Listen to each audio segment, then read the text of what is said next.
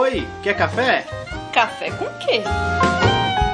Café com Dungeon. Bom dia, amigos do Regra da Casa. Estamos aqui para mais um Café com Dungeon, na sua manhã com muito RPG. Meu nome é Rafael Balbi e hoje eu estou bebendo um cafezinho aqui adoçado por dois bloquinhos de açúcar que tem gravado neles mais e menos.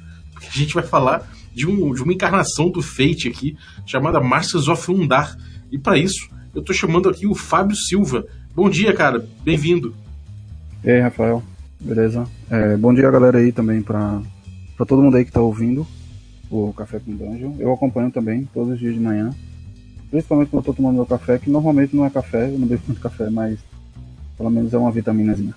Então é Boa, tirou onda em vitamina sem é. tiração de onda. É, cara, e, pô, vitamina é bom, né? Porque a gente tá falando de um jogo que me lembra um pouco He-Man. eu não sei se eu tô equivocado, mas me parece que a pegada do Masters of Fundar, que é um jogo para Fate, né? Um jogo que é feito com, com, com uma encarnação do Fate, ele me parece trazer bastante essa, essa ficção do He-Man, né? Você é um cara porra, grande, poderoso, um aventureiro, mas que você tem porra, gente que é misturada, tipo, com besta, tem gente que é meio tecnológica, tem magia envolvida. Como é que é? Como é que é o Masters of Undar? Qual o cara que qual é a ficção que ele traz? Então, é bem isso que você falou mesmo, né? Tem essa pegada do, do He-Man, do Thundercats, sabe esses desenhos meio clássicos ali da década do final da década de 80, né, década de 90. Então ele foi criado já pensando nesse tom. Foi a mesma coisa que aconteceu com o Nest, né? Que na verdade o Nest ele é uma encarnação, por assim dizer, do Narnia. Só que aí os caras não podiam usar os termos, então eles basicamente trocam todos os títulos. Mas o Mestre de Undar, ele é basicamente isso. Ele traz aquela, aquele clima de das animações do, da década de 80, 90, uhum. onde existe uma terra que está sendo assolada por, por inimigos e, e você é um, um, um personagem poderoso, um protagonista poderoso que vai tentar combater esse pessoal aí. E é, tem aquele tom de ficção científica, fantasia que a gente costuma ver nos nesses tipos de desenho, né? Uma meio que uma ciência meio maluca assim, que uhum. alguns personagens meio que usam magia com artefatos científicos e tal. Então é uma vibe bem bem legal. É, cara, de cara a capa é muito louca, né? Porque você tem uma, uma, uma mulher meio bárbara, de dread e tudo mais, bem, bem, bem loucona com montando um lagartão, né, com a boca aberta, feroz. E, e em frente a ela tem um, um, cara meio monge com cetro agachado, isso tudo numa floresta meio verde, azulado e rosa, roxo, uma coisa, pô, as cores já são super lisérgicas assim, e o clima, o clima é, é completamente é, é completamente pulp, né? É demais, e na verdade todas as artes, que é o que eu acho mais legal assim dos mundos de aventura, é, o pessoal da Evil Hat eles contratam um ilustrador para fazer o livro todo. Então, o mesmo, o mesmo ilustrador manteve todo esse tom em todas as artes do, do livro. Tem mais ou menos umas 20 para 25 artes, e todas elas seguem esse mesmo tom aí, que puxa muito o clima do jogo. É basicamente isso aí que você está vendo, entendeu? Tem uhum. toda essa mistura de, de raças e criaturas, e inclusive o personagem pode pertencer a vários tipos de raças e e ter várias características exóticas. Uhum. E, bom, ele é uma encarnação do Fate. O Fate é um, é um, sistema que a gente já resenhou aqui. Se você tiver curiosidade, pode ouvir o, jo, o Jonathan falando sobre o, sobre o sistema. Então, se volta lá atrás, dá uma, dá uma movida. Mas, no caso aqui, o, o Masters of Fundar, ele é uma encarnação de Fate. É um sistema bem, ele é bem flexível, ele é bem ágil, né? É um sistema que pode, eventualmente, dependendo da encarnação dele, ficar um pouco mais crunch, mais cheio de regra, mas me parece que o Gundar ele é bem leve, né? Ele, ele traz só algumas coisas do, do, Fate. E tem uma coisa que o pessoal associa a old school nele. É, como é que é o, o que, que ele traz do Fate? É, ele é leve mesmo e por que, que a galera associa um pouco a old school? Então, ele, ele usa as regras do Fate básico, no caso, e ele faz poucas alterações, mas na verdade ele traz esse clima meio old school porque ele tem muitas tabelas e ele trabalha muito a aleatoriedade, no caso. O seu personagem, quando você cria, você tem a opção de, de escolher, né, se o grupo permitir, mas normalmente o livro aconselha você rolar o tipo de a bioforma do seu personagem, né? Que aqui o, o que seria a raça é chamado de bioforma. E é bem interessante porque pode surgir todo tipo de personagem exótico no, durante essa criação. É, os personagens em, em Mestres de Undar são chamados de arqueonautas, e no caso, eles que combatem os senhores ou os mestres de Undar, que são esses é, essas criaturas ou cientistas vilanescos aí que tentam dominar tudo. E por exemplo, você pode existem a tabela, né, do, a tabela principal da bioforma que vai definir se o seu personagem ele é um ciborgue, ele é uma quimera, ele é um centauro, um robô, um mutante, uma amazona. E depois você rola nessa tabela, você vai rolar agora para saber que tipo de animal ele poderia ser. Por exemplo, um meio homem, meio tubarão, meio centopeia, sabe? Então, e, inclusive o livro ele traz várias ilustrações de exemplos de personagens mistos assim. E todo tipo de raça, todo tipo de cor e todo tipo de forma que você pode que você pode trazer. Então ele tem muito esse tom meio old school porque ele trabalha muito é, o, o, essa, essa parte do das tabelas que você gera tudo muito de forma aleatória, certo? Você uhum. tem que lidar com o que você com o resultado que você tem na mão. E até o próprio ritmo das histórias, ele tem muito essa pegada old school de você ter que pensar pelo seu personagem, de não ter muitos testes de, de perícias, de habilidades, essas coisas assim. Então, parte muito da iniciativa do, do próprio jogador também. Você testa mais o jogador do que a ficha, né? Isso, isso. Entendi. E, bom, então, cara, é, realmente ele tem, ele tem pontos de contato com o old school, né? É... Porra, eu fiquei, fiquei doido, cara. Acho que tanto de coisa que pode sair, um, um ciborgue, homem tubarão, sei lá, várias coisas loucas, né? É. Agora, você tem classe? Você pode ser um feiticeiro? Como é que é isso? Tem, você tem é, os tipos de personagem que você pode ser, no caso, além das raças, depois que você escolhe, é, você vai criar a sua a sua classe, por assim dizer. É, a classe ela também funciona com, com tabelas, tá, se você quiser, ou você pode usar as classes padrões aqui. Ele dá uma, umas classes padrão que é guerreiro, caçador, mago, clérigo, ladino, espadachim, que é algo que a gente mais que a gente está mais acostumado. Só que ele tem umas classes que trabalham muito é, a questão científica e fantástica do, do cenário, que são personagens psíquicos, gladiadores, é, ilusionista, caçador de recompensa, paladino. Então ele tem uma variedade grande e ele dá muito material assim pronto, né? Você não precisa quebrar muita cabeça para para poder ter um personagem pronto rápido e começar a jogar. Um detalhe que eu falei antes que eu queria corrigir agora é que eu falei feito básico, mas só para o pessoal não pensar que usa perícias, é, o Mestres de Undar ele foi feito pensando no feito acelerado. Então os personagens têm abordagem. E é isso que dá o tom old school dele, tá? Só um, um ressaltando esse ponto. O que, que é a abordagem do personagem, no caso? Certo. A diferença básica entre o feito básico e o feito acelerado é que o feito básico ele usa perícias. Uma lista de perícias, como a gente está acostumado na maioria dos RPGs de hoje em dia. O feito acelerado ele não usa perícias, ele usa abordagens que são semelhantes a atributos, só que é um pouco mais abrangente. Tá? Por que, que a gente diz isso? Porque é, quando um, um, jogador decide usar uma abordagem né, para realizar uma ação, ele ele tem que dar uma explicação de como que aquela abordagem poderia solucionar ou resolver a situação em questão. Vou dar só um exemplo aqui para a gente entender. As seis abordagens de Fate são poderoso, ágil, esperto, cuidadoso, sorrateiro e estiloso. Então, por exemplo, uma ação poderosa pode envolver é, tanto a questão da força física como até mesmo o poder da sua voz enquanto você dá um discurso, sabe? Então uhum. não está relacionado ao ao fator físico, está relacionado ao sentido que a palavra vai ter dentro do contexto que você vai usar ela. Então um personagem pode dizer que vai realizar um discurso poderoso em realizar o teste, enquanto outro pode dizer que vai abrir uma porta de forma poderosa e realizar o teste. Então tem essa pegada meio old school por causa disso, assim, e até uma turma do, do old school curte muito o Fate, a gente sempre troca muita ideia uhum. por causa disso, principalmente no caso do Fate acelerado. Então, é, as classes, elas têm essa pegada tradicional que o pessoal está habituado, com um pouco dessa mistura exótica de magia, psiquismo e ciência. Uhum. É desses jogos que, que são mais, mais modernos, tipo o Apocalipse ou Fate, que, que puxam um pouco mais para aspectos narrativos. Acho que realmente o Fate é o que, é o que tem mais pontos de, é, que é possível colocar mais pontos de contato com o old school realmente.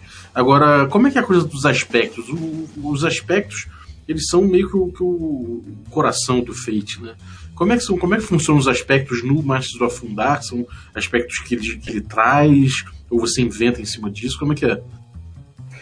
O, o personagem ele ele vai ter, ele vai trabalhar os aspectos no caso do mestre de Undar vai funcionar da mesma forma que apresentado no Fate, certo?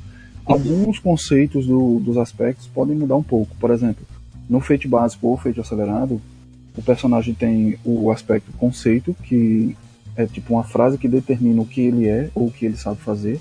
O aspecto dificuldade, que é tipo um, um defeito do personagem. E ele vai ter três aspectos livres. Nesses aspectos livres, o jogador vai poder escrever basicamente qualquer coisa sobre a personalidade, ou sobre os pertences, ou sobre a vida do personagem em si. Mas, por exemplo, em Mestres de Undar, ele tem o conceito, que determina qual é a profissão ou o que é que o personagem sabe fazer. Ele tem a motivação, que já fala por si só, né? O que é que motiva o personagem a querer lutar pela terra de Undar, né? A querer destruir os mestres de Undar.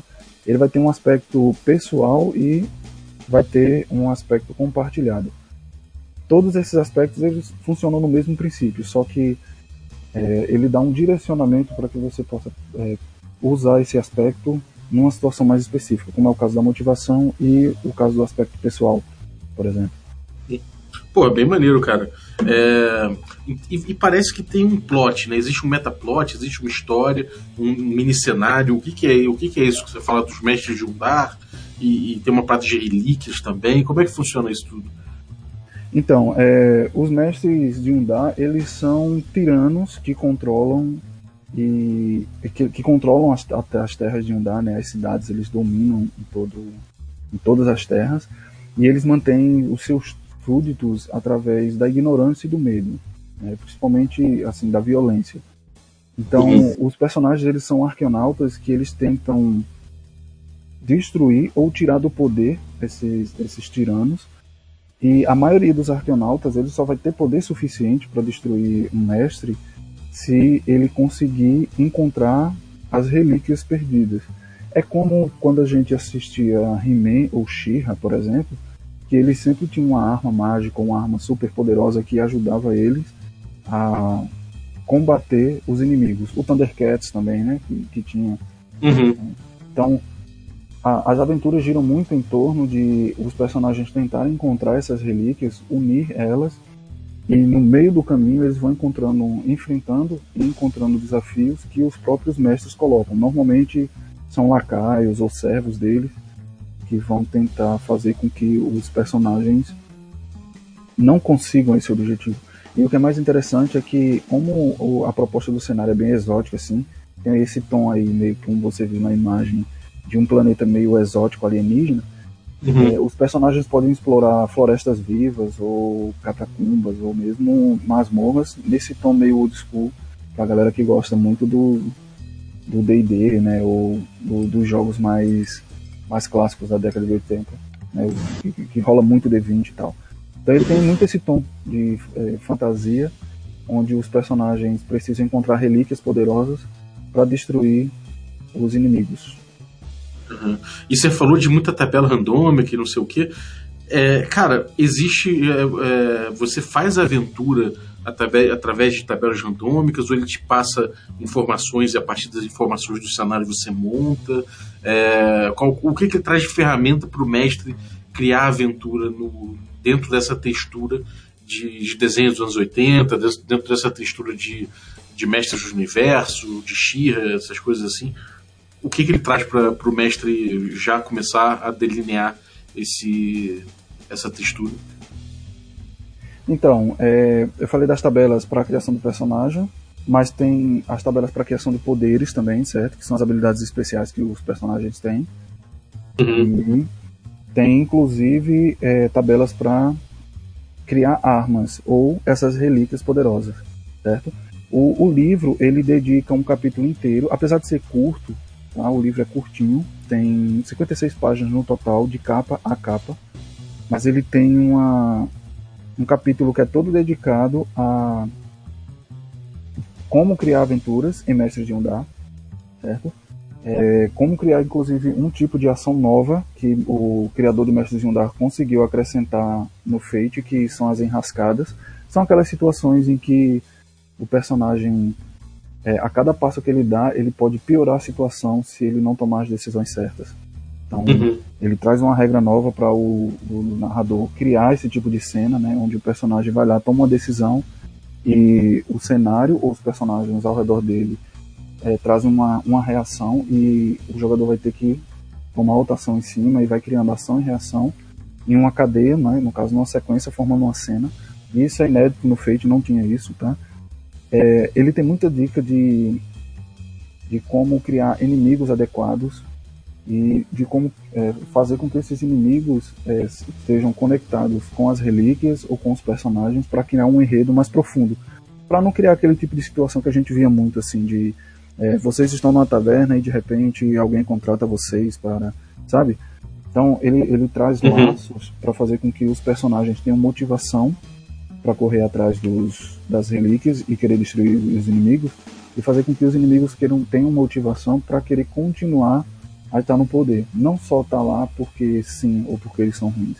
Inclusive, o livro, apesar de ele ter 56 páginas, além do capítulo dando essas dicas, ele tem um capítulo com uma aventura pronta, seguindo esse mesmo modelo, que dá para jogar aí duas ou três sessões.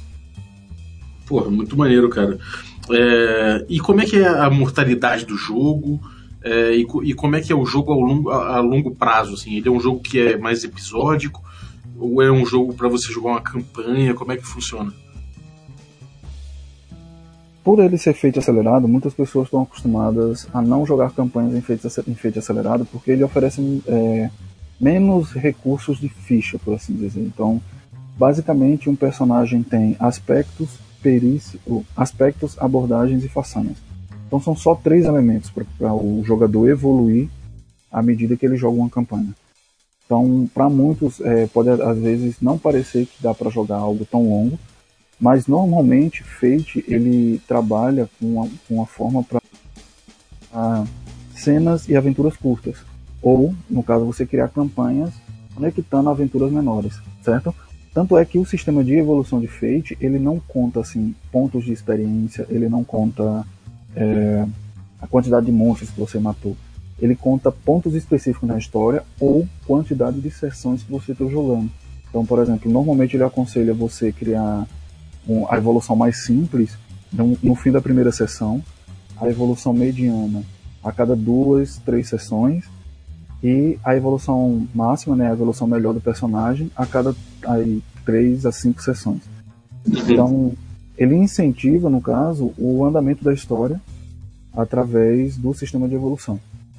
Então, normalmente é, é possível conseguir gerar tanto campanhas longas como aventuras curtas, porque o, o sistema de evolução ele também não trabalha essa questão, ele trabalha muito a questão de evolução linear. Uhum. O seu personagem ele não se torna muito mais poderoso do que ele é quando ele começou. Ele vai oferecendo opções para você melhorar de forma razoável ou modificar o seu personagem baseado na experiência do que ele viveu na aventura. Então vou dar um exemplo assim para ficar bem redondo. É, quando um, um, personagem ele alcança um marco simples, né, um marco menor, como a gente chama, um primeiro ponto de evolução, o jogador ele tem direito a mudar, por exemplo, um aspecto do personagem dele. Então o personagem ele tem cinco aspectos. Ao invés ele ganhar um sexto e se tornar mais forte, por assim dizer, é, o jogador ele vai ter a opção de pegar um aspecto que ele viu que não foi tão funcional durante a aventura, apagar e escrever outro por cima que ele acha que faria mais sentido de acordo com o que o personagem viveu. A mesma coisa são é, as façanhas e as abordagens. A abordagem ela tem um nível, né? É, a abordagem tem nível mais 3, nível mais 2, então vai ter um ponto ali que o, o, o jogador ele vai ganhar um ponto para poder aumentar e tornar mais forte as abordagens. Mas isso uhum. não é uhum. algo tão corriqueiro em Fate, certo? Essa evolução assim de, ah, eu vou me tornar um personagem extremamente poderoso em uma velocidade muito rápida, assim, então. Ele não tem muito isso, ele foca mais na evolução do personagem é, de acordo com o andamento da história. Uhum. Pô, maneiro, cara. É, você chegou a jogar o Masters of Fundar ou é, ou é mais uma, uma resenha de lida? Não, eu joguei. Eu joguei duas campanhas com ele. E é Atualmente eu tô jogando uma Dynastia, porque assim, eu, eu tenho três grupos de RPG e a gente joga três jogos diferentes. Então, Fate é um deles. Eu jogo uma parada old school, atualmente eu tô jogando DCC com o pessoal. É um rapaz abençoado. Eu tenho o meu grupo de D&D regular também aqui na minha casa, que a gente está jogando. E eu tenho o meu grupo de Fate, que é onde eu testo as ideias que eu tenho e onde eu jogo, sempre quando eu tenho oportunidade, eu jogo os mundos de aventura.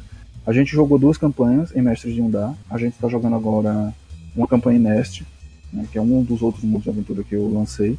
Eu já tinha jogado, antes de jogar Mestres eh, de Undar, eu tinha jogado Boa Vizinhança, que a gente lançou também. E eu falo por experiência própria, né? A gente jogou e foi uma campanha bem, bem legal, assim. Eu acho que foi, foi curta, né? Comparada às campanhas que o pessoal joga normalmente por aí. Mas foi uns quatro meses de jogo. E os personagens evoluíram bem, porque como a gente faz a evolução por quantidade de sessão, então quanto mais a gente jogava, mais os personagens evoluíam. E como é que era o teu personagem? Não, no caso era o narrador. Você era, ah, era mestre. É, O- era o- como é que eram os personagens da mesa? Tem algum que ficou marcado, assim? Ah, tinha um que era um, um meio lobo, que ele tinha um, um braço de sabre, no caso, o braço dele, ele tinha perdido em um acidente, aí no- durante a tabela randômica deu que ele teria uma- um sabre no lugar do braço. Doideira. ele, acendia, ele acendia esse sabre e era o ponto, era o destaque, assim, foi um do- dos personagens mais exóticos que saíram. Foi esse que tinha um sabre no lugar do braço. Bem doido. Maneiro, cara. E. Bom, é, o, o, o Masters of Fundar, então, você tá, você tá trazendo pro Brasil, né? Foi, na verdade, já chegou, a gente já fez a pré-venda. e Eu recebi um e-mail da gráfica essa semana avisando que o Mestres de Undar e o Nest, a, a, é, a impressão já está pronta, já está finalizada. Eles estão esperando finalizar o Boa Vizinhança e o Gatos Espaciais para colocar tudo num pacote só e enviar, porque vem de São Paulo para Pernambuco, né? No caso, eu sou de Pernambuco. Então, para a gente é, conseguir reduzir o custo do envio, a gente está só esperando que os outros dois sejam impressos. E assim que o material chegar, a gente vai organizar e enviar para todo mundo que comprou na pré-venda. E agora em abril ele vai ficar disponível através do Dungeonist em impressão por demanda, no caso qualquer pessoa vai poder comprar a versão impressa. E o PDF de todos os todos os mundos de aventura e de todo o material da Pluma vai ficar lá no Dungeonist no formato pague quanto quiser, para quem quiser aproveitar também aí e conhecer. Pô, maravilha. É, pra galera que quer conhecer, tem algum, algum formato é, fast play, alguma coisa assim? Não, no caso do do, do mundo de aventura, você pergunta? É, do Masters of Fundar. Não, no caso não tem porque ele já é curto por vida, né? Ele já é pequenininho, né? é, já é pequeno por vida, assim. Que é algo que, algumas pessoas que não conheciam o Fate ficaram até assim, perguntando: Poxa, Fábio, mas dá pra jogar muita coisa, dá pra jogar bem? Porque é um livro com 50 páginas. O pessoal está Uhum. acostumado, por exemplo, com Forgotten Realms, e na terceira edição, né, teve, sei lá, 20, 30 livros que ampliavam cada vez mais o cenário. Então, eu tô acostumado com muita coisa, só que é, o que é mais incrível dos mundos de aventura é que a Evil Hat, quando conversa com os autores, ela conversa para que eles criem cenários que sejam autocontidos, mas que sejam, na verdade, uma caixa de areia, né? uma caixa de ferramentas para o narrador. Uhum. Então ele não fornece ideias concretas e fechadas. Ele fornece ferramentas para que o, o- narrador crie cada vez mais histórias e consiga é, jogar por muito tempo sem precisar se preocupar tanto em estar criando um conteúdo ou estar esquentando muito cabeça em estar lendo muito material. Tanto é que é, um- uma das propagandas que a Evil Hat usa é de que você compra um mundo de aventura de manhã e já começa a jogar de tarde, porque ele é realmente curto. E assim, as ideias são, são realmente básicas. Como ele vai estar nesse formato pago quanto quiser, ele já, vai ter, ele já tem um tamanho de um fast play, porque ele tem 50 páginas, mas não é 50 páginas em tamanho A4. É 50 páginas em tamanho A5. É um livro pequenininho e é um livro curto, mas que tem tudo que o narrador precisa e tudo que o jogador precisa. Tem é, uma sessão explicando o primeiro capítulo, no caso do Mestres de Undar, é explicando sobre o mundo do jogo. né? Então, quem são esses mestres? É, quais são os, os- quem são os, os arqueonautas? Como que é o mundo? Quais, quais são os artefatos que existem? qual é, as, qual é a missão dos, dos arqueonautas. Aí tem outro capítulo que é só dedicado à criação do personagem, um capítulo dedicado só a ensinar o narrador a criar aventuras, uma aventura pronta e várias dicas de como criar novas aventuras. Então o livro é muito completinho, apesar de ter assim, só 50 páginas. Aí como vai estar no formato pago quanto quiser, o pessoal que ficar curioso pode baixar lá, mesmo se tiver sem grana, você digita zero e você não paga nada e você baixa, lê, confere. Se você curtir, achou legal, acha que vale a pena o nosso trabalho, aí você vai lá e contribui com alguma coisa. Uhum, maneiro. Agora, última pergunta. É uma pergunta é. que eu costumo fazer sobre, sobre jogos que, que a gente traz aqui, todos eles. É, cara, Advogado do Diabo. O, qual a contraindicação dele para quem você não recomenda o Masters of Fundar? E o que, que você acha que é o menos legal do, do, do jogo? É, eu acho que a maior dificuldade que o pessoal tem, não só no Mestre de Undar, como o Mestre de Undar usa as regras do feito, então eu vou falar nesse sentido, tá? É, hum. é que ele acaba sendo um pouco abstrato. Se você está acostumado com jogos em que é tudo tabelado, é tudo listado, o Fate ele tem esse problema em si. Eu acho que o maior problema dele é que ele não, ele não entrega as coisas prontas assim para você. Ele, ele, ele lhe explica a regra de criar aspectos, por exemplo, mas ele não dá uma lista de, de aspectos prontos para você pegar e escrever. E algumas pessoas, é, eu acho que é a reclamação mais pertinente, por assim dizer, é de que ele é tão abstrato que chega, chega a ser difícil, é, pra, principalmente assim para iniciantes ou para veteranos que estão acostumados com é, jogos que fornecem ideias concretas, listas e tal. Então, Mestre de Undai cai um pouco no gosto do pessoal também por causa dessas tabelas e tal, que fornece material pronto, certo? Uhum. Mas ele tem ainda alguns conceitos abstratos, que o, o, tanto o jogador como o narrador vai precisar trabalhar, e que talvez alguns sintam essa dificuldade. Por exemplo, criação dos aspectos do mundo. Ele dá algumas sugestões, mas nas suas próprias aventuras você vai ter que criar seus aspectos. Uhum. É, os aspectos dos personagens, o jogador vão ter que criar. Ele dá alguns exemplos de, de poderes e de ferramentas que funcionam como façanha, mas é outro conceito abstrato também do Fate, né? Ele lhe dá a ideia, ele lhe ensina como é que se cria e você tem que usar a sua criatividade e tudo. Isso às vezes é, é bem travado.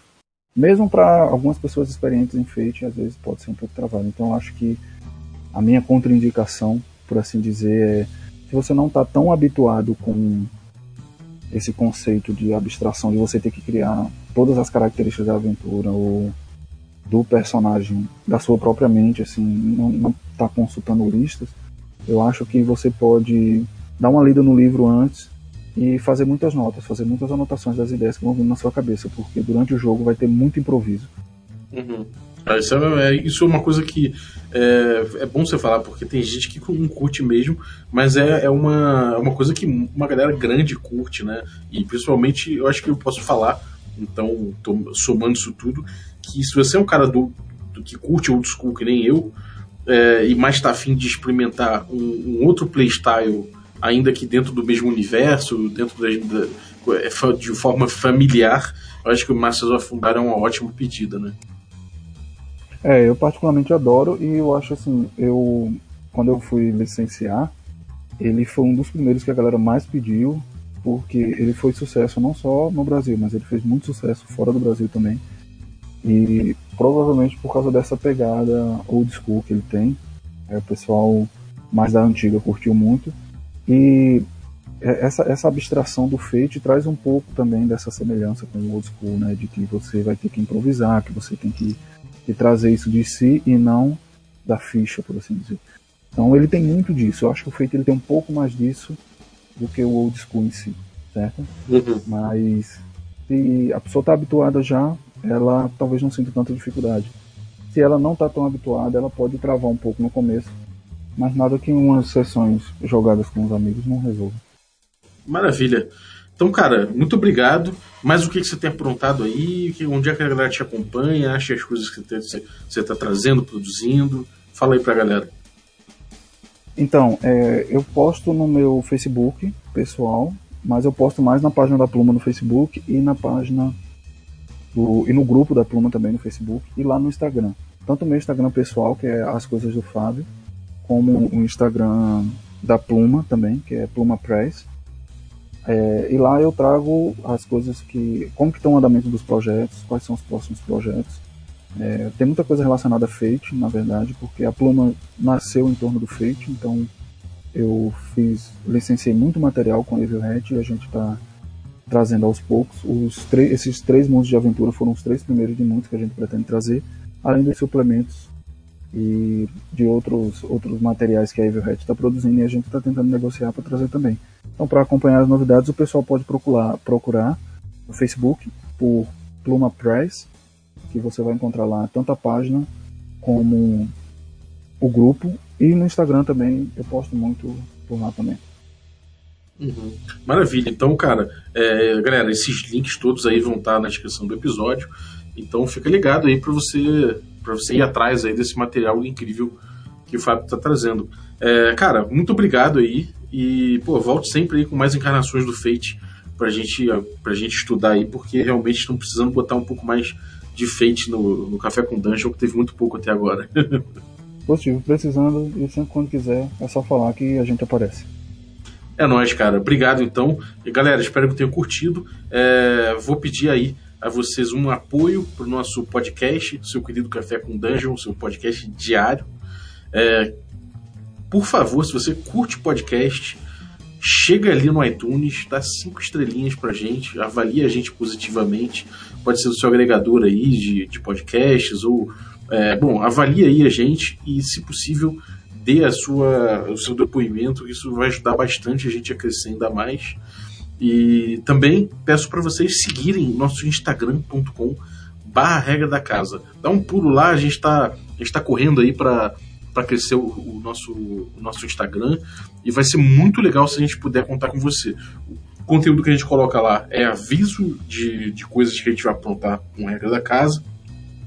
A gente também vai botar lá sempre é, bastidores do que a gente está aprontando. É, vou botar sempre é, fotos dos livros que eu tenho, das ilustrações que eu, que, desses livros, coisas que eu acho maneira sobre RPG, tá sempre colocando lá.